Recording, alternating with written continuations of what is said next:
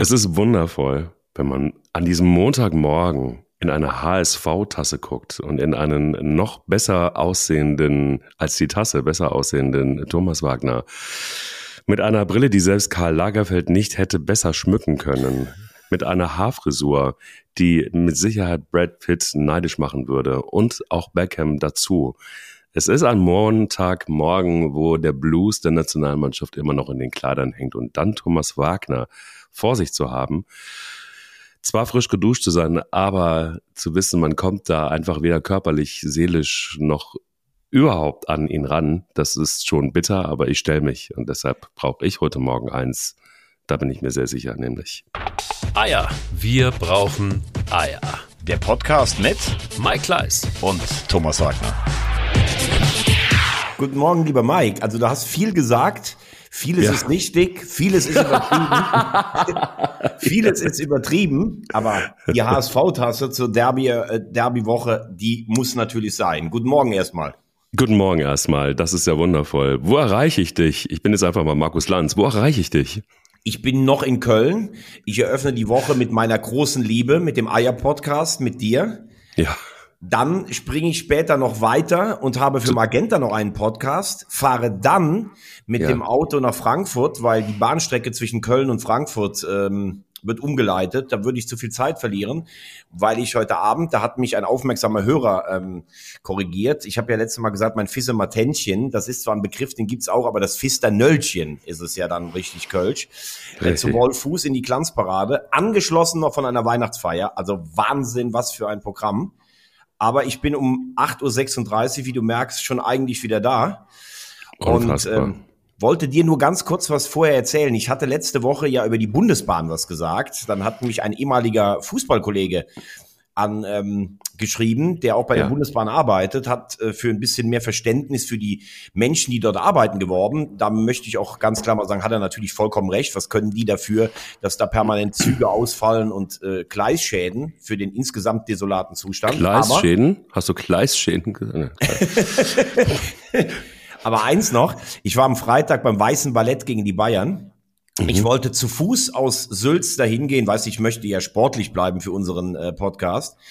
Und dann fängt's an zu regnen. Ich hechte noch auf die Eins. Wirklich, ich bin stolz auf mich, wie so ein Dreispringer, der über die Pfützen drüber geht. Und dann steht da, die nächste Bahn kommt in zehn Minuten. Denke ich so bei mir, hm, ambitioniert für einen Abend, wo äh, die Bayern in Müngersdorf spielen. Es dauerte 37 Minuten, bis die erste Bahn kam. In der Zwischenzeit verschwanden die auf den angezeigten Dingern die Bahn noch sieben, sechs, fünf. Die ist dann plötzlich weg. Das ist das Phänomen der KVB. Die verschwinden im Bermuda-Dreieck und die stand mit nassen Füßen da. Dann kam die erste Bahn. Da sind Menschen rausgetaumelt mit Sauerstoffunterernährung, wahrscheinlich mit Platzangst. Eine Katastrophe. Liebe KVB, falls ihr das hört. Ihr würdet, wenn ihr nicht in öffentlicher Hand wärt, wärt ihr der erste Absteiger in der internationalen Bahnliga oder sowas. Also die sind da schon angekommen, wo der FC gerade im Moment noch verharrt, auf dem letzten Platz. So, das muss auch ja, mal raus. Die haben aber auch einen Sportchef, ne? Da ist der Name Programm.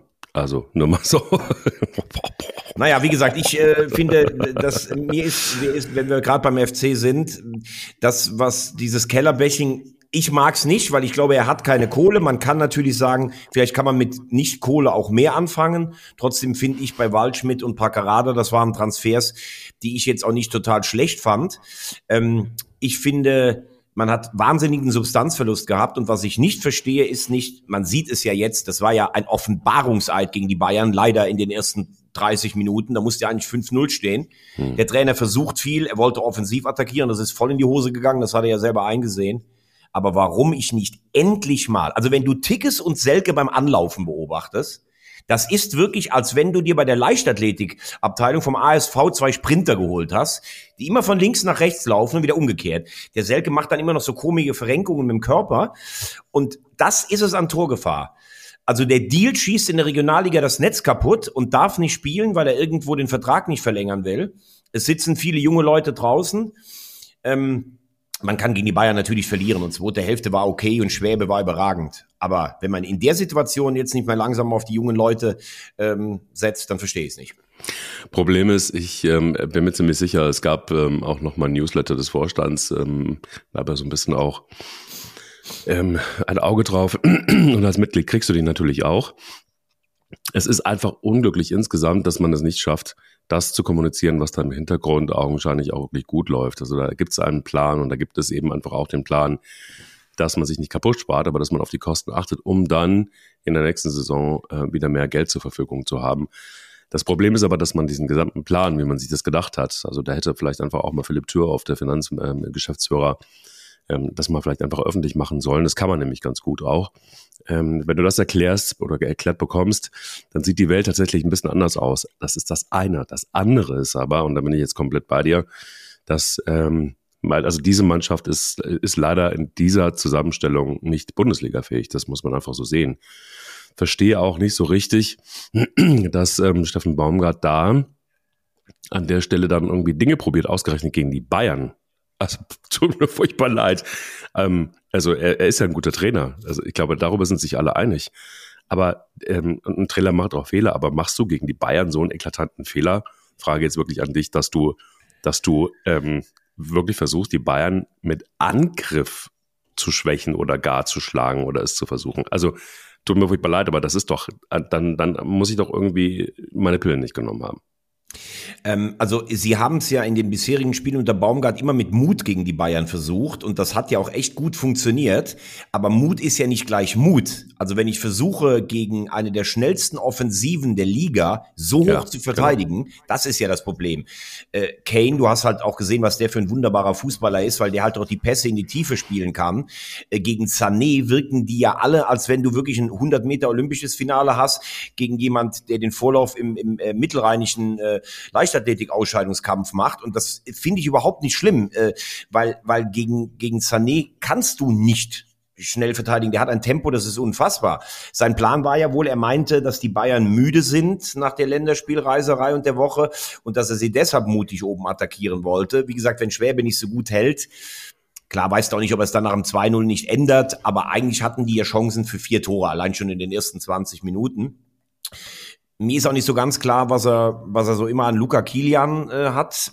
Also ich bin nicht so angetan von ihm, wie für ihn ist er ja klar der Innenverteidiger Nummer drei, den man in der Dreierkette dann auch bringen kann. Ähm, ich glaube, dass der, dass der Zauber, den Baumgart hatte, zwei Jahre hier, dass er, dass alles, was er äh, gemacht hat, eigentlich zu Gold geworden ist, mit ganz wenigen Ausnahmen. Das ist im Moment halt weg und er versucht viel und er versucht diesen alten Zauber wiederzubekommen. Ähm, aber die Mannschaft ist die Mannschaft ist total verunsichert, das hatten wir mal gesagt. Was ich nicht verstehe, wenn ich am Ende noch auf irgendeinen Geistesblitz hoffe, dann muss ich Marc Uth bringen. Also entweder ist er wieder so verletzt, dass er nicht spielen kann, aber wenn er auf der Bank setzt, dann verstehe ich nicht, dass er den nicht reinbringt. Der kann mit einem Freistoß, mit einem genialen Pass, kann der was machen. Und wie gesagt, ich verstehe halt auch nicht, warum man nicht in der Situation jetzt auch mal auf junges, unverbrauchtes Personal setzt. Das würde vom Publikum mitgetragen. Klar ist auch, du hast jetzt vor der Winterpause noch Darmstadt, du hast Mainz, du hast Union und Freiburg. Und ich würde fast meinen, dass du in Darmstadt schon so ein Spiel hast, dass du auf gar keinen Fall verlieren darfst, weil sonst wird's wirklich finster. Die anderen punkten ja unten jetzt langsam. Mainz musste zum Beispiel gestern gewinnen. Das war Pech für Mainz, dass sie nur unentschieden gespielt haben. Und Darmstadt scheint mir im Moment am ehesten die Mannschaft zu sein, die du hinter dir lassen kannst. Aber Freitagabend am Böllenfalltor, das mhm. ist jetzt auch kein Selbstgänger. Also die Situation ist Alarmstufe rot beim FC, definitiv. Hingegen, wie hast du das Statement von Thomas Tuchel gesehen in den Interviews, ähm, wenn du sie gesehen hast? Das ist äh, wirklich krass gewesen, fand ich. Also der hatte die, der hat den FC Bayern ja wirklich hochgejubelt. Der war ja im Glück, ähm, wie wahnsinnig gut dieser Verein gespielt hat und diese Mannschaft gespielt hat. Unglaublich. Er hat gesagt, also, ja, die waren alle einfach müde, die waren alle bei der Nationalmannschaft und ähm, deshalb äh, war es auch ganz klar, dass das jetzt irgendwie, war ein bisschen mager vom Ergebnis, aber ansonsten war das eine prima Leistung, hat ihm alles sehr gut gefallen. Meisterlich. Wie siehst du das? Also, die Bayern haben für mich äh, tatsächlich ein richtig souveränes Spiel gemacht, äh, mit, dem, mit der einzigen Ausnahme, dass sie äh, ihre Chancen nicht genutzt haben, weil wenn du nur 1-0 führst, dann kann dir halt immer noch was passieren. Aber letztlich gab es ja jetzt auch keine Riesenchance, wo du sagst, dass der FC da fast noch den Ausgleich gemacht hätte. Das war wirklich ein richtig guter Vortrag der Bayern. Das war teilweise in den ersten 45 Minuten wie aus einem Guss. Ähm, sie haben sich dann auch durchgebissen. Aber zu Thomas Tuchel muss ich jetzt auch mal ganz klar was sagen. Du erinnerst dich, als der im April kam, habe ich gesagt, ich halte den für einen der besten Trainer auf der Welt. Das wird mit den Bayern die Möglichkeit, eine Ära zu prägen. Und ähm, habe ihn sogar auch insofern verteidigt, weil es ja immer hieß, der ist schwer und äh, ich habe dann gesagt, man kann sich mit dem auch total wunderbar über Fußball und sowas mal abseits unterhalten. Ein richtig erfolgreicher Trainer, aber was gerade aus Thomas Tuchel permanent rauskommt, also ich bin ich bin wirklich fassungslos. Der jammert 14 Tage lang über die Ansetzung eines Länderspiels und des darauffolgenden Bundesligaspiels der Bayern. Mehr Mimimi Mimi geht nicht. Der heult rum, dass seine Spieler nicht da sind und er muss Freitag wieder spielen und ach, was für ein Spielplan. Und dann lässt er auf so einem tiefen Boden 90 Minuten dieselben Spieler spielen und wechselt nicht einmal durch, hm. obwohl da auf der Bank nur Hochkaräter setzen. Also Thomas Tuchel, ganz ehrlich, das ist so erbärmlich peinlich. Du kannst sicherlich ein Spiel auch mit 90 Minuten mit derselben Mannschaft, wenn du glaubst, dass das Spiel so läuft. Alles gut aber dann halt verdammt noch mal mit deinem ewigen Gejammer endlich mal den Mund für eine Ansetzung, wenn du es dann nicht schaffst, einmal mindestens zu wechseln, um irgendeinen nach 70 Minuten runterzuholen. Es ist einfach nur peinlich. Ja, was ist dem noch hinzuzufügen? Eigentlich nicht mehr so viel. Ich denke nur einfach, dass es insgesamt schwierig geworden ist, ähm, für Thomas Tuchel noch äh, groß kommunikativ was gut zu machen. Da ist schon so viel verbrannt. Also es ist, ähm, hat, eine, hat eine etwas lange Historie jetzt schon. Die Saison ist noch kurz. Harry Kane hat 18 Tore geschossen und Thomas Tuchel ins, äh, insgesamt gefühlt wahrscheinlich äh, mindestens genauso viel Statements, wo du dich fragst, was ist da los? Bin ich komplett bei dir. Ähm, ich habe die Bayern souverän gesehen, solide gesehen, aber äh, das, was er da in einem Interview gesagt hat, fand ich ehrlich gesagt, weiß ich auch nicht. Also davon waren sie nun wirklich weit entfernt. Und man muss ihnen einfach auch vorwerfen, dass sie die Tore nicht machen. Also es ist jetzt natürlich für mich als FC-Fan gut, dass sie es nicht gemacht haben, aber ähm, äh, dennoch, das ist einfach auch boah, bei der Qualität, die von der man ja immer spricht, ähm, deutlich, deutlich, deutlich zu wenig. Aber äh, lass uns mal gucken, wie die anderen sich geschlagen haben. Und es ist ja im Grunde genommen da oben, äh, wenn man einfach jetzt mal an der Spitze bleibt. Äh, sagen wir es mal so, es ist interessant, wenn du dir anguckst, dass ähm, Borussia Dortmund in dem Spiel gegen Gladbach 4 zu 2 aufgetreten ist. Und da muss ich dir ganz äh, kurz was vorlesen, weil wir sind ja irgendwie sehr schnell immer in dieser Expertendiskussion, du weißt. Und ähm, da hat mir bei X, man darf ja Twitter nicht mehr sagen, ähm, hat mir Gorilla Herzog geschrieben. Oh. Und äh, da schreibt er, ja, Gorilla Herzog. Da habe ich auch schon gedacht, weißt du, kennst du diesen Moment, wo du so diese sozialen Medien aufmachst, Nachrichten und dann zuckst du so? Weil du denkst, oh Gott, Gorilla Herzog, das ist aber bitter. Und dann äh, kommt, ich verfolge deutschen Fußball als BVB-Fan, deshalb lese ich es vor, qua gewohnter Langeweile, zwar mittlerweile eher peripher, aber ich höre mir montags jeden Podcast dazu an. Und du bist der sachlichste, vernünftigste und unbefangenste Experte in deinem Metier. Und das war's auch schon. Wollte dir nur das Lob da lassen, weil du es absolut verdient hast. So, große Liebe für euren Podcast und deine Meinung. Liebe Grüße, Dennis. So, so der mal. Go der Gorilla hat gesprochen, mein lieber Mann. Weißt du, was ich kann? Weißt du, wie viel, weißt du, wie viele Gorillas Chuck Norris zählen kann? Ja, klar. Alle. Ja, Alle. klar. So, Wahnsinn. Ey, ehrlich, ich sehe dich jetzt auch mit einem, ich sehe dich jetzt äh, aus einem anderen Blickwinkel, muss ich sagen. Ja, ja, ich mich auch. Als ich heute Morgen ins Spiel geguckt habe, habe ich auch gedacht, hey, du kannst Gorillas zähmen, du geile Sau. Gorilla Kleis. Und Ja, äh, als voll. ich heute Morgen in den Spiegel geguckt habe, da war bei mir so eine ganz kleine Delle drin. Ich sah ein bisschen älter aus und ich hatte das Gefühl, ich hatte einen Steinschlag bei mir zu Hause im Spiegel.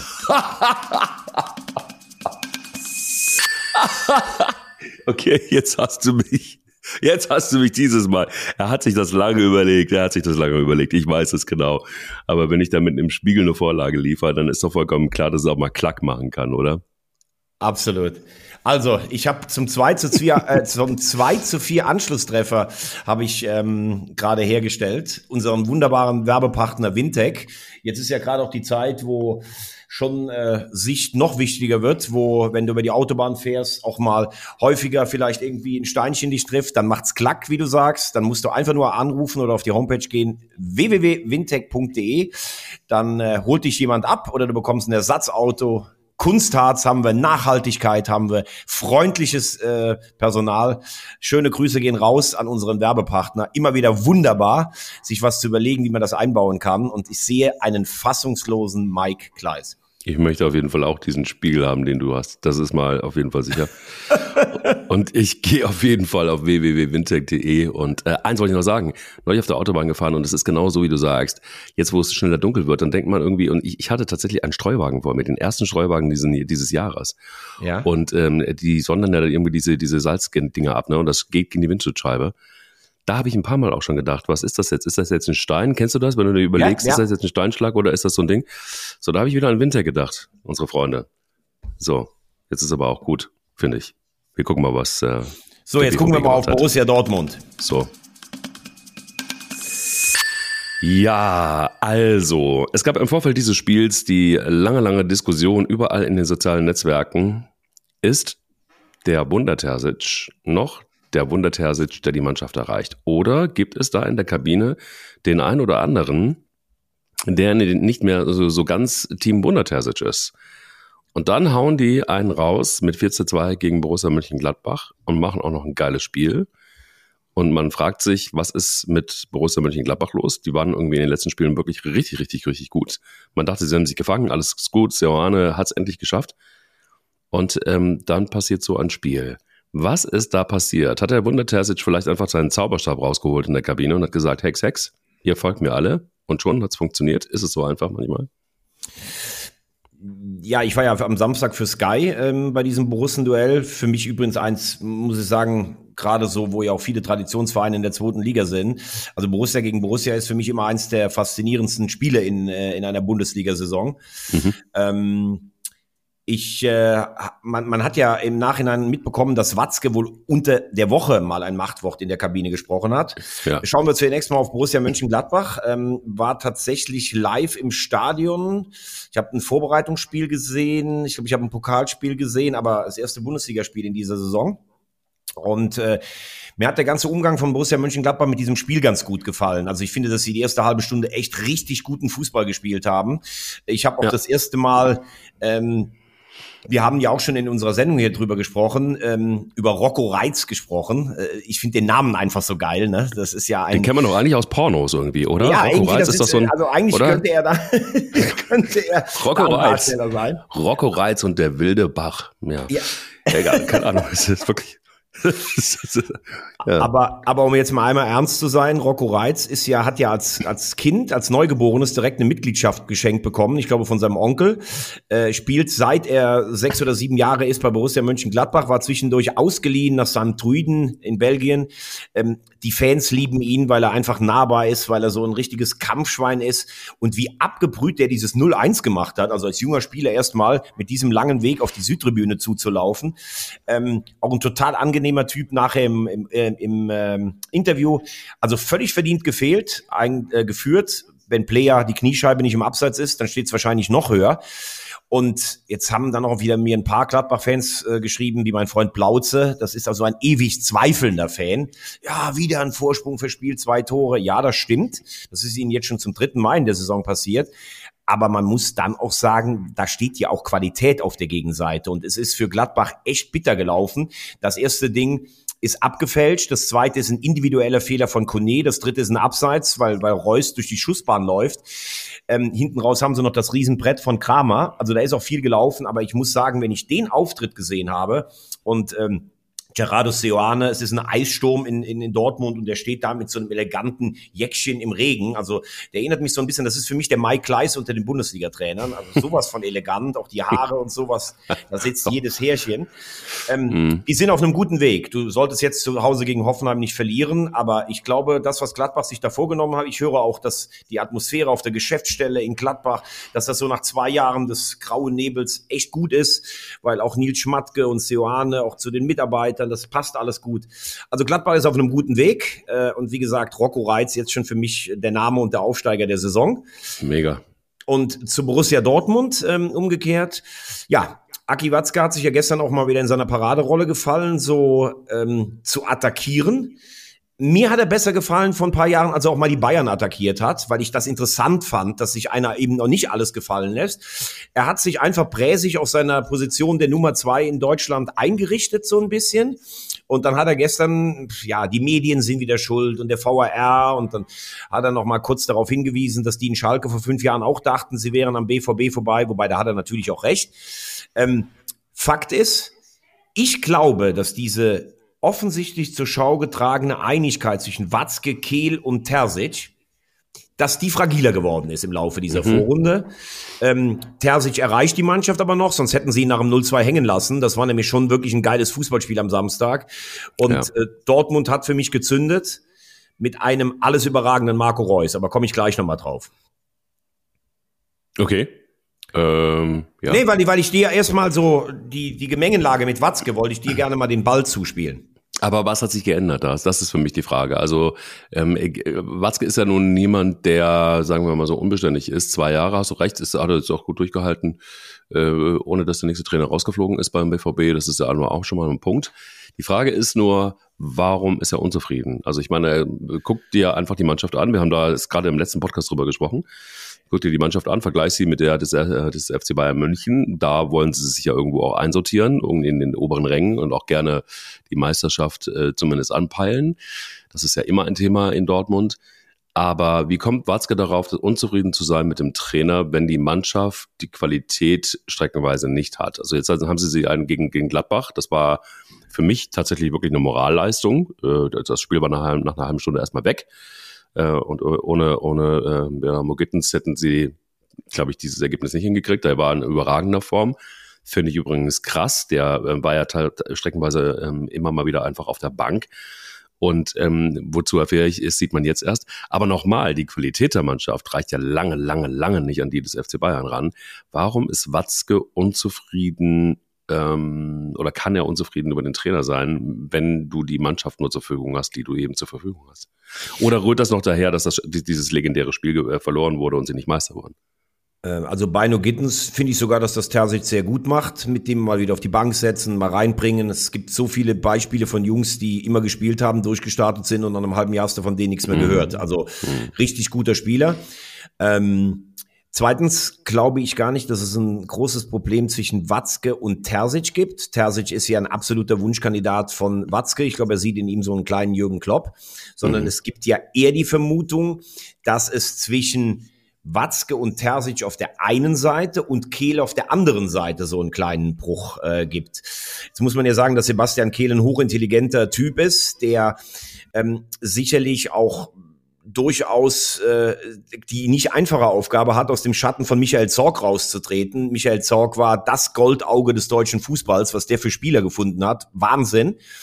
Ähm, man sagt immer so ein bisschen, Zorg war aber jetzt auch nicht der allerhärteste Verhandler, sondern wenn der einen Spieler wollte, dann hat er auch mal gesagt, ja, dann komme ich dem vielleicht noch ein bisschen entgegen. Und Kehl möchte so ein bisschen sein eigenes Profil schärfen. Und das war halt die Frage, nach diesem Unentschieden gegen Mainz am letzten Spieltag, du hast es gerade angesprochen, können wir diese Kraft mitnehmen über den Sommer. Terzic war enttäuscht wie ein Fan und können daraus etwas entwickeln. Kiel wollte meines äh, Wissens nach ein bisschen offensiver umbauen. Ähm, Terzic wollte ein bisschen mehr vom Hurra-Fußball weg auf diesen kontrollierten äh, Fußball.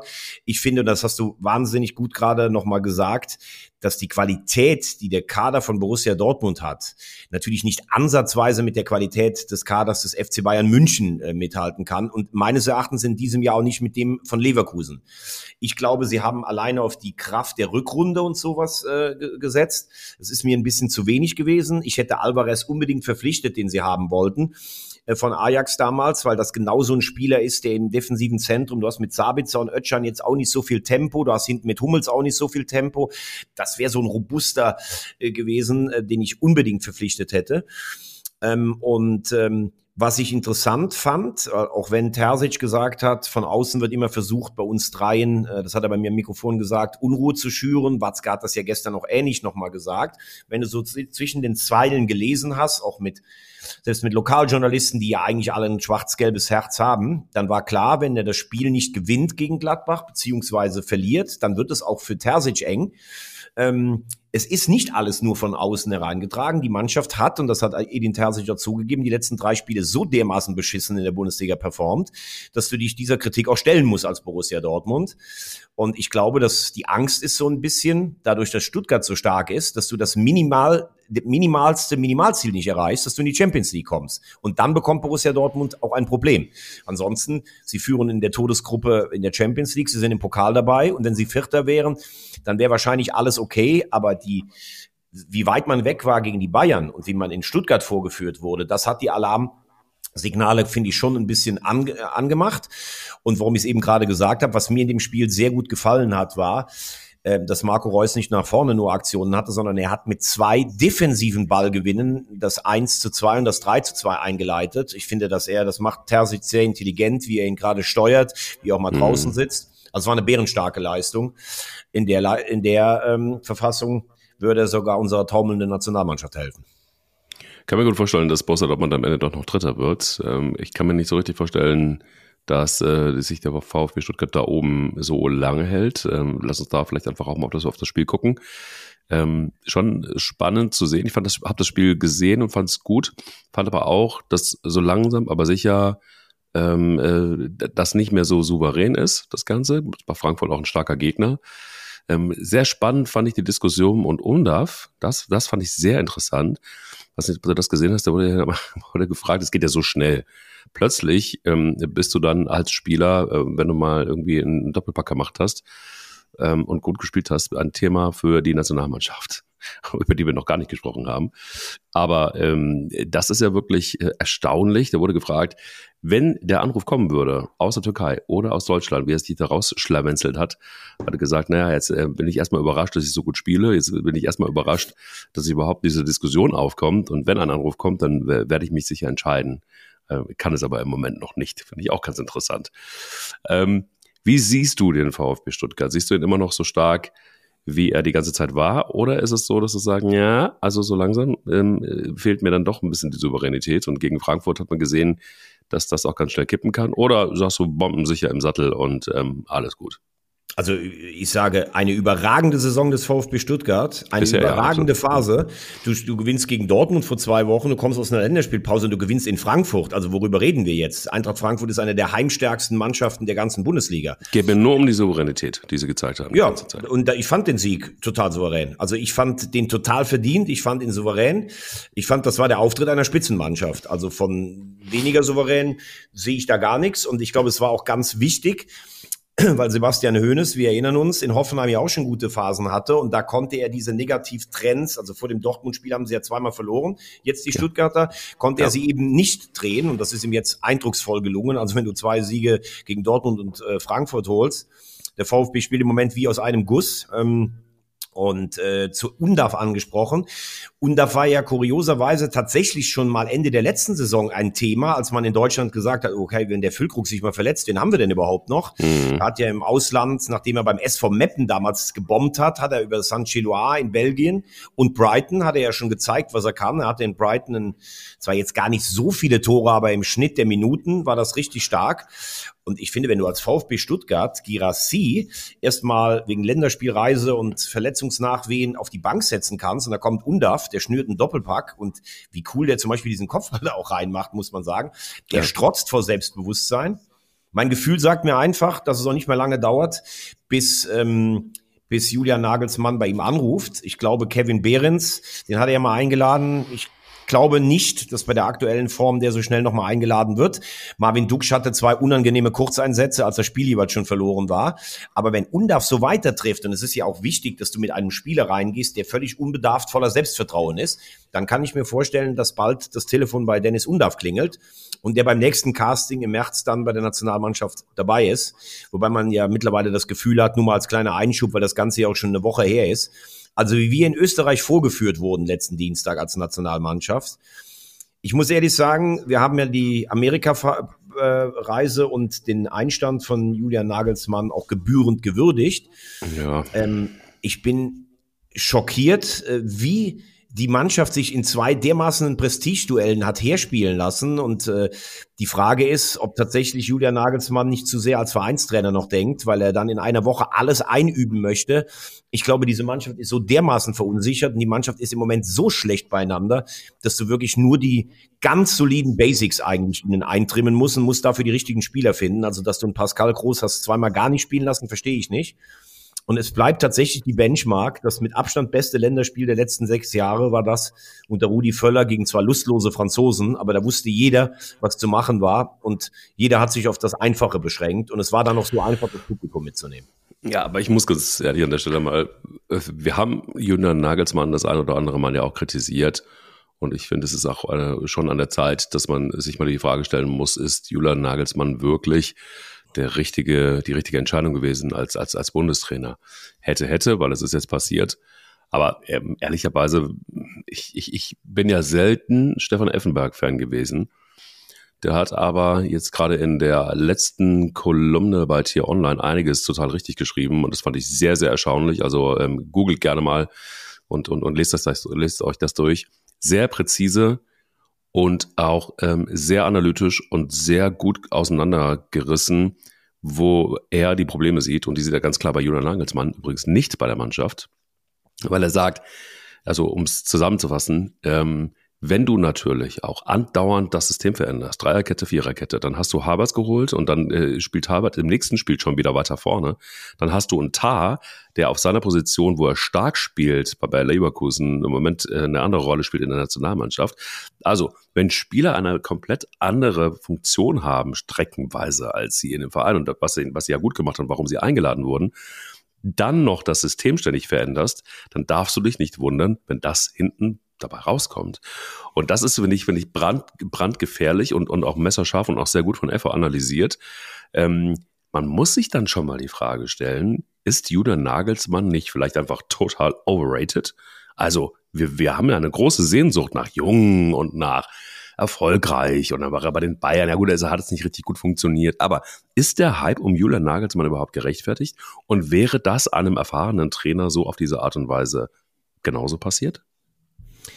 Viele Fragen, ich versuche es mal ein bisschen aufzudröseln. Also das Experiment mit Havertz auf links finde ich noch nicht mal, dass das gescheitert ist. Ich finde, dass der gegen die Türkei nach vorne gut gespielt hat. Und äh, es war eigentlich fast klar, dass er es in ähnlicher Form wieder tun wird, weil Nagelsmann sich dann auch nicht reinreden lässt von der Öffentlichkeit, wie er aufzustellen hat. Ich finde mhm. nicht, dass das das Problem der Personalie Havertz war. Man kann sagen, eine Mannschaft, die dermaßen verunsichert ist, braucht klare Abläufe und da hast du was Gutes gesagt. Vielleicht sollten die dann auf den Positionen spielen, wo sie sich am besten auskennen. Wobei ja. bei Tar gehört ja auch zur Wahrheit. Der spielt zentral in Leverkusen. Das hat er auch bei dem einen oder anderen Länderspiel schon gut gemacht. Er hat gegen Frankreich auf der rechten Verteidigerposition sehr gut gespielt. Deshalb war die Forderung, dann lass ihn doch da. Ich finde allerdings, äh, auch Henrys kann auf einer Außenbahn spielen, aber für mich gehört nach rechts hinten, ich wiederhole mich seit vier Jahren, gehört Kimmich nach hinten rein. Punkt. Ähm, das zweite ist, für die dermaßen eine lustlose Körpersprache, sich noch nicht mal gegen, man wird vom, vom Publikum in Berlin, also von 50.000 Türken lächerlich gemacht und man wird von den Österreichern lächerlich gemacht und da wehrt sich keiner. Es ist einfach, also man erkennt die Nationalmannschaft gar nicht mehr wieder. Natürlich gab es immer mal Phasen, wo es nicht gut war, aber sich der, dermaßen zu ergeben, lethargisch zu spielen, nachdem man eh nach fünf, äh, seit fünf, sechs Jahren eigentlich keinen Erfolg hat und den letzten Rotz sich zusammenspielt, verstehe ich einfach gar nicht. Ähm, es haben sich auch ganz, ganz wenige nur gewehrt. Und bei Nagelsmann, das war gerade deine Frage, ich glaube, dass Julian Nagelsmann ein wahnsinnig das hört sich jetzt doof an, wenn ich das sage, talentierter Trainer ist, weil er ja auch schon einiges erreicht hat. Ich glaube nur am Ende des Tages ist ein bisschen was dran, was damals auch mal Didi Hamann gesagt hat. Der hat gesagt, Julian Nagelsmann hat geglaubt, dass jeder Sieg der Bayern ein Trainersieg ist. Und das ist nicht so. Als Bayern-Trainer musst du eigentlich die Leute bei Laune halten und die Mannschaft gewinnt dir Spiele, weil sie so unfassbar stark ist. Nachdem Thomas Tuchel nicht geliefert hat bislang, ähm, war es so, dass sich die mehr hält. Ja, die Entlassung von Nagelsmann wäre ja völlig unnötig gewesen. Das ist auch gut gesteuert gewesen. Nochmal, ich finde, dass die Nagelsmann-Entlassung vollkommen nachvollziehbar als Bayern München war. Und bei der mhm. Nationalmannschaft hat Nagelsmann einen Aufbruch gemacht. Der ist ja auch ein absoluter Fußballfachmann. Also das Ganze nicht äh, falsch verstehen. Nur als Nationaltrainer hast du alle drei Monate mal eine Woche, wo du mit der Mannschaft arbeiten kannst. Und diese Mannschaft, die zutiefst verunsichert ist, jetzt zu überfrachten, das ist meiner Meinung nach ein Problem. Und also ich meine, du brauchst jetzt auch über Nagelsmann nicht mehr zu diskutieren. Das ist jetzt die Lösung bis zur Europameisterschaft. Aber ich glaube, er muss den ganzen Hype um seine Person auch mal richtig kanalisieren und einfach an den Basics arbeiten mit den Spielern und sie nicht überfrachten, hey, jetzt hat der Trainer sich wieder was einfallen lassen. Kannst du übrigens widersprechen? Du hast, glaube ich, einen Hustenanfall gerade erlitten, habe ich gesehen. Ich habe mir schon Sorgen gemacht um dich. Ja, ich mir auch tatsächlich, weil ich gedacht habe, irgendwie so, ich habe so viele Frosche im Hals, wenn es um äh, die Nationalmannschaft geht, dass äh, da könnte ich die ganze das Zeit. Das ist schon ein ganzer Gorilla, den du im Hals hast. Absolut, aber die kann ich erzählen, wie du weißt. Also ja. ich bin der, ich bin der, nicht nur nicht nur die Feuerwehr des SC Baden-Baden, sondern auch der Gorilla-Erzähler von äh, Eier. Wir brauchen Eier. Anderes Thema, ja, Julian, also ist es eigentlich auserzählt. Ich, ich will dazu einfach nur sagen, ähm, einen Punkt hast du völlig richtig angesprochen und da würde ich gerne einfach auch den Finger nochmal in die Wunde legen, weil wir haben das etwas populistisch gemacht in der letzten Ausgabe, so wie wir sie genannt haben. Aber ich, es, es ist genau das, was mir total fehlt. Also der Hunger, die, die, die Lust auf die Nationalmannschaft, das Feuer, das da drin ist, das ist mir einfach, das sind mir einfach 700 iPads zu viel, das sind mir 300 Philipp Lane zu viel, das sind mir 800 Porsches und Bentleys zu viel. Es ist mir einfach zu selbstgefällig und da steht niemand auf, wirklich, da steht niemand auf und sagt so, hey, wo sind jetzt die Eier? Also das ist das, was, was, was, was, was, was unseren Podcast ja letztendlich manchmal auch berühmt gemacht hat, nämlich der Titel. Und ein Torwart, der das mal irgendwann rausgehauen hat und völlig zu Recht. Und ich vermisse genau diese Typen. Das mag oldschool sein, aber es, es ist das, was es braucht. Und ich sehe es nicht. Ich sehe es bei einem Gündogan nicht. Ich sehe es bei einem Füllkrug nicht. Der entschuldigt sich dann hinten vor der Kamera. Und äh, aber wann macht er das denn auf dem Platz? Was ist denn mit den ganzen Liedern auf dem Platz? Was ist denn mit einem Thomas Müller, der trotzdem noch auf der Bank sitzt? Was ist denn mit dem? Und dann denke ich mir so, okay, wo sind die Gorillas? Und das ist das, was mich total nervt. Wirklich richtig, richtig nervt. Und da kriege ich auch irgendwie die Tür nicht mehr zu. Ich denke mir, ey, ihr werdet dafür bezahlt. Und wenn ihr keinen Bock habt, für Deutschland zu spielen, dann spielt doch halt einfach irgendwie in, euren Vereinen weiter. Überlegt, wo, wo, wo, wie ihr die nächste ähm, ähm, äh, Hotelrechnung bezahlen könnt von einer Million. Das war jetzt Harry, Harry Kane, der spielt in einer anderen Mannschaft. Tut mir auch leid, aber es ist einfach unerträglich. Tut mir leid, aber es ist unerträglich. Und da, finde ich, wird, mindestens 50 Prozent ähm, ja, 50 Prozent. Äh, guck mal hier, der Hund. Hörst du den? Hörst du den? Ich höre den Hund und ich höre den Gorilla und ich höre deine Frösche. Es ist Wahnsinn, was da gerade ist. Es ist wirklich, es ist ein Tierzirkus. Also so fühle ich mich ja auch, wenn es um die Nationalmannschaft geht. So, Punkt aus. Ja. Schluss. Also der Hunger. Gut, aber ich würde ganz gerne, äh, würde trotzdem Füllkrug bei dir da rausnehmen aus der Kritik. Also man kann sicherlich sagen, ob Füllkrug jetzt ein, ein Spieler von Weltklasseformat ist, ist er meiner Meinung nach nicht, aber er hat internationalen Zuschnitt. Er, er, er reibt sich da vorne auf. Er hat ja auch keine Bälle bekommen. Also den würde ich schon ganz gerne aus dieser Generalkritik ein bisschen rausnehmen. Ich würde übrigens Gut. ganz gerne noch, weil wir eben beim Stuttgart-Spiel waren, würde ich noch gute Besserungen gerne an Felix Brüch loswerden. Unseren Rekordschiedsrichter ist ja Wahnsinn, dass der sich das Kreuzband risst in diesem Spiel. Ähm, in, in Stuttgart, wo auch so im Vorfeld äh, beobachtet wurde. Ähm, große Karriere, große, große Aura, ähm, körperlich in einem Top-Zustand, ähm, hat ja auch bei der letzten EM, glaube ich, fünf Spiele geleitet. Das war ja Rekord, hat ein Champions League-Finale, ein Europa League-Finale ja, wenn man sich in dem Alter einen Kreuzbandriss zuzieht, dann wird das sicherlich nicht einfach zurückzukommen. Es wird sicherlich fast ein Dreivierteljahr dauern. Gute Besserung und ich würde mir wünschen, wenn dieser Top-Schiedsrichter nochmal zurückkommen würde. Das haben wir noch vergessen. Das haben wir in der Tat vergessen. Wir gucken. Wir gucken mal auf Union Berlin. Müssen wir mal gucken, auf den neuen Trainer. Ja, was hältst du von dem neuen Trainer? Ich bin sehr gespannt. Ja, gestern, als der Name aufgetaucht ist, muss ich sagen, war das ein Name, den ich überhaupt nicht auf dem Zettel hatte. Ähm, also ich weiß, dass Bielitzer als Trainer gearbeitet hat. Ähm, ich muss sagen, es ist irgendwie so eine typische Oliver Runert-Entscheidung. Äh, es geisterte ja langsam der, lange der Name Raoul sogar durch Köpenick. Das hätte ja. ich ein großes Risiko gefunden, wenn du kommst. Äh, klar, Raoul hat in der Bundesliga gespielt, aber es ist ja jetzt auch nicht so, dass sein Deutsch jetzt, ich finde immer Sprache, eine Ansprache ist dann wichtig in so einer Situation. Union hat zwar eine internationale Kabine, aber es ist auch seine erste Station, hätte ich als großes Risiko empfunden. Ja, Pielica, äh, ich habe direkt an den FCK gedacht, an deinen FCK, da hat er ja hat er ja drei Jahre gespielt. Ja. War unangefochtener Stammspieler. Ich habe ihn so noch in Erinnerung als so ein Strategen im Mittelfeld. Eher so zwischen sechs und acht positioniert. Mhm. War im Übrigen Kroatiens Fußballer des Jahres 2000. Das muss man noch mal erschaffen bei diesen, bei diesen klasse Ansammlungen von Fußballspielern. War mit dem FCK letzte große Zeit, die zwar sehr teuer war und den Verein letztlich auch ins finanzielle Desaster geführt hat, im Halbfinale des UEFA Cups. Darf man auch nicht vergessen. Und ähm, ich wusste tatsächlich, dass er bei Dinamo Zagreb äh, Titel gewonnen hat, aber wir beide würden bei Dinamo Zagreb äh, wohl auch Titel gewinnen, weil ich hoffe, dass in diesem Jahr Hajduk Split äh, sie endlich mal ablösen kann. Hajduk Split. Hajduk Split, ein geiler Verein und man, man sagt ja auch immer so ein bisschen, dass Dynamo in äh, Kroatien noch so ein bisschen bevorteilt wird. Das kann ich jetzt nicht, ich sehe nicht so viele Spiele, aber ich würde es Nein. einfach mal äh, gönnen, jetzt nach langer Zeit. Das- Split, Hajduk Split ist das Wetten das eigentlich. Äh, Ganz genau, Fußballs. was für geile Spieler die rausgebracht haben. Unter anderem von den 54ern Helmut Rahm bezwingt Beara. Beara, das war der erste äh, Wundertorwart der ähm, damals jugoslawischen Nationalmannschaft noch. Rahn schießt. Ja, Bielitzer habe ich auch noch gewusst, dass er mit Austria Wien mal die Champions League Hauptrunde ähm, erreicht hat, was für eine österreichische Mannschaft, wenn sie nicht Salzburg heißt, auch eine Leistung ist. Und dann habe ich mir mal die einzelnen Trainerstationen angeguckt und damit komme ich jetzt erstmal zum Schluss meines, meines langen Statements. Er hat oft Mannschaften übernommen, die so ein bisschen in einer schwierigen Phase waren und hat zumindest im ersten und meistens auch im zweiten Jahr eine beeindruckende Serie hingelegt. Also der ist mit Wolfsberg von der dritten in die erste Liga aufgestiegen in, in Österreich. Der hat in Polen sehr gut gearbeitet. Der hat Osijek in seiner Heimat stabilisiert. Der hat auch jetzt Trabzonspor am Ende der vergangenen ähm, Ja. Saison stabilisiert. Zu Beginn der Saison ist es jetzt nicht mehr so gelaufen. Also jemand, der, glaube ich, klare Abläufe hat, eine Idee. Und bei Mannschaften, die jetzt nicht die absoluten Top-Teams in ihrem Land waren, Ausnahme Dynamo, hat er gute Arbeit geleistet. Deshalb eine mutige, aber interessante und nachvollziehbare Entscheidung von Oliver Runert.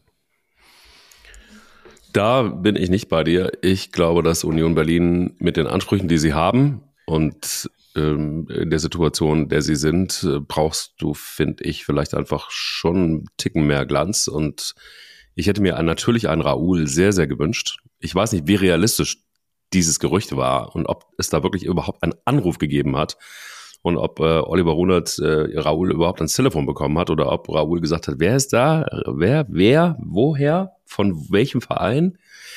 Ähm, ich hätte es mir sehr gewünscht. Also wenn wir, wenn wir Xabi Alonso und, und Raoul in der Bundesliga zurückgehabt hätten, hätte ich mir tatsächlich auch Dauerkarten wieder für, für, für Union Berlin gekauft und ähm, mit Sicherheit ähm, dann auch gleich noch für, für Leverkusen mit. Dann, dann, dann, dann gehe ich fremd. Also ähnlich, was du mit Wolf Fuß machst, mache ich dann mit anderen Vereinen. Edge. So, bitte. Also, also nur mal so. Nein, äh, Spaß beiseite. Wenn irgendwas dran gewesen ist, dann wäre das natürlich total mein Favorit gewesen. Ich einfach auch glaube, man hat es dem Xavi Alonso ja auch nicht zugetraut. Ähm, Trainerfähigkeiten hat man ihm vorher auch abgesprochen. Was hat er denn schon geleistet? Das könnte natürlich jetzt auch hier wieder der Fall sein, aber ich ähm, hätte mir wirklich jemanden gewünscht bei, bei Union Berlin, äh, wo du sagst so, okay, krass, das ist jetzt nochmal irgendwie so die, der nächste Step für Union Berlin. Äh, Da gibt's jemanden, der international richtig, richtig Erfahrung hat, äh, ein richtiges Schwergewicht und der die ersten Saunen rausholt und der aber auch nachhaltig dann auch länger da bleibt. Du hast es nämlich gerade eben im Halbsatz angesprochen. Erstes Jahr war er gut, zweites Jahr vielleicht auch noch. Und das ist etwas, was ich mir, aber das ist dann irgendwie Fußballromantik, äh, wünschen würde, dass es mal den einen oder anderen Trainer gibt. Deshalb habe ich auch Urs Fischer hinterhergetraut, nicht nur, weil es ein super Trainer war, weil sondern auch diese Beständigkeit hatte, ähm, der eben länger da bleibt und eben nicht nur die Feuerwehr spielt. Aber vielleicht ist es eben einfach auch so im Fußball, dass man jetzt die Feuerwehr braucht und äh, man hat, ihn, hat sie jetzt gefunden. Na gut, aber solange wie Union Berlin an Urs Fischer festgehalten hat, also da muss man ja schon sagen, also mehr kannst du ja als Verein nicht machen. Oder du sagst, ich gehe mit denen in die zweite Liga. Das macht aber für mich keinen Sinn. Also nur weil alle immer sagen, ja, Freiburg ist mit Christian Streich auch mal abgestiegen. Ich bin mir übrigens nicht sicher, ob die das mit Christian Streich jetzt nochmal machen würden. Also Union hat, finde ich, da einfach, wie viel Folklore dahinter war und wie die Absprachen waren, das wissen wir ja nicht. Aber Ja. finde ich Urs Fischer total verdient äh, ähm, oder, oder einen verdienten Trainer richtig würdig verabschiedet. Und sie haben jetzt übrigens keinen Feuerwehrmann geholt, weil auch genug Zeit in dieser Saison noch ist, weil die Konkurrenz unten noch dabei ist. Also Union liegt nicht abgeschlagen auf dem letzten Platz. Und deshalb finde ich diese Entscheidung mutig, weil Bielitz ja in Deutschland noch nicht trainiert hat. Aber wenn ich seine Vita mir angucke, was er da erreicht hat, dann ist das auf jeden Fall jemand, der einen Plan hat. Und deshalb kann ich mir das vorstellen. Und Raoul hätte ich das deutlich größere Wagnis gefunden, obwohl ich mir vorstellen kann, Die Eier on Tour, Podcast live mit Xabi Alonso, Mike Kleiss und Raúl. Torero, ole. So, das bitte, hätte dir natürlich oder? gut gefallen, ne? Ja, das ist mir Ja, klar. voll. Drei Gorillas äh, auf Ja. einer Bühne Nee, nee, mindestens. nicht drei Gorillas, drei spanische Ehrenmänner. Du hast doch, du trägst ja auch sowas Feuriges Spanisches in dir. Ja, Roller, So, sage ich nur. lass uns kurz in die uns- zweite Liga noch gucken. Ja, bestes Spiel, absolut bestes Spiel, geiles Spiel, Düsseldorf gegen Schalke, wo ich gedacht habe, so, liebes Schalke 04, was ist eigentlich mit dir los? Dann geh doch einfach in die dritte Liga und verabschiede dich an dieser Stelle. Was ist denn da los? Es ist ja unfassbar. Die kommen einfach nicht mehr aus dem Quark. Was ist passiert? Was ist passiert? Spätestens jetzt muss man doch irgendwie sagen, oder Trainer gewechselt, denkst du so, okay, alles klar, geht los. Nichts geht los. Und Düsseldorf, ähm, Dal Tue, der irgendwann mal gesagt hat, nein, Düsseldorf ist keine Zwischenstation für mich. Glaubst du ihm oder sagst du Pinocchio?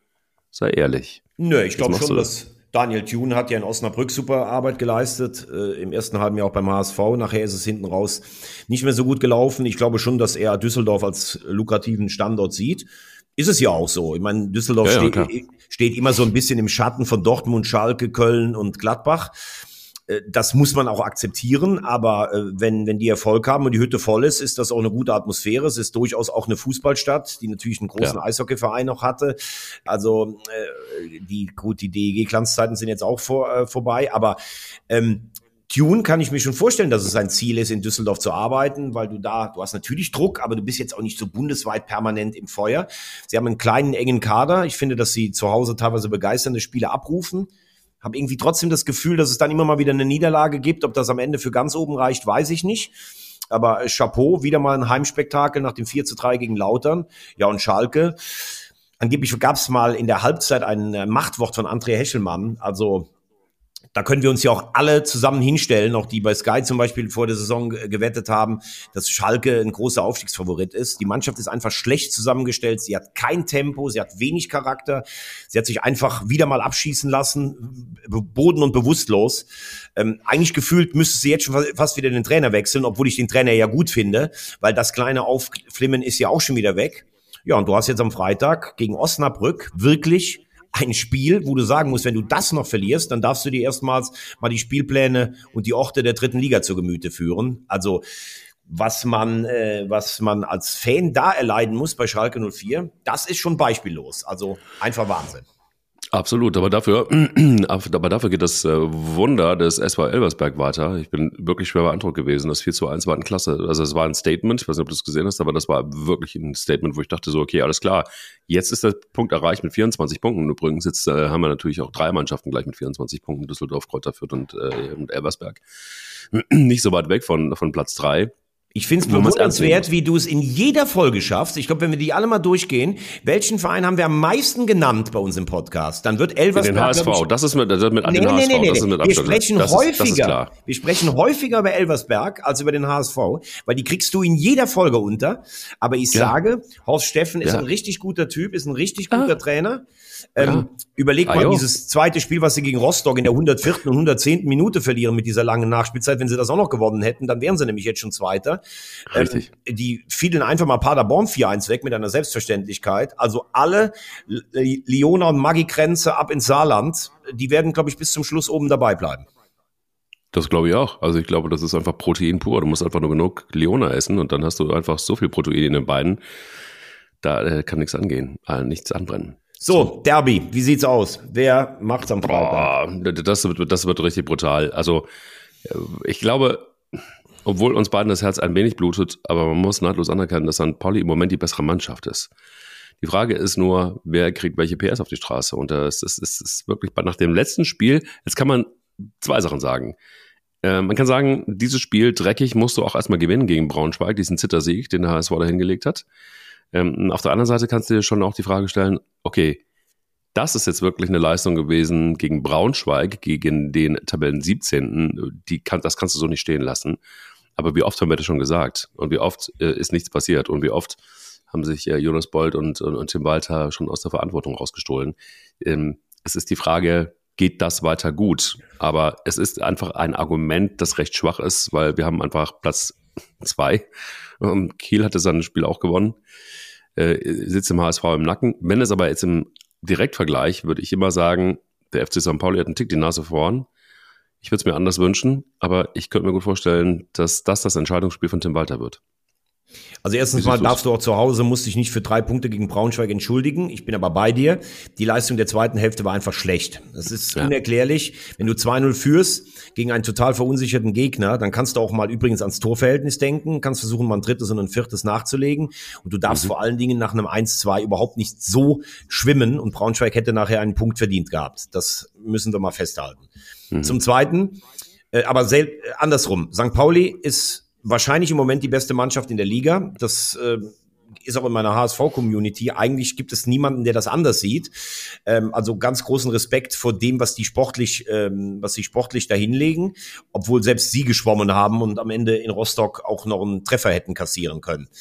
Ähm, das Spiel am Freitagabend kann sicherlich beim HSV für in, in beide Richtungen irgendwie so ein Impulsspiel sein. Ähm, wenn du, wenn du klar verlieren solltest, was man sicherlich nicht ausschließen kann, weil der HSV immer eine risikoreiche Spielweise hat und St. Pauli sehr gut organisiert ist, ich glaube, dann haben wir spätestens zur Winterpause natürlich wieder eine Debatte um Tim Walter, den im Moment natürlich die Heimstärke und Platz zwei unangefochten im Amt hält. Aber Platz zwei ist ja. trügerisch, wenn du mal guckst, dass das ja selbst bis Platz sieben oder acht, dass das ja keine Punkteabstände sind, wo du dich in einigermaßen ja. souverän äh, machen kannst.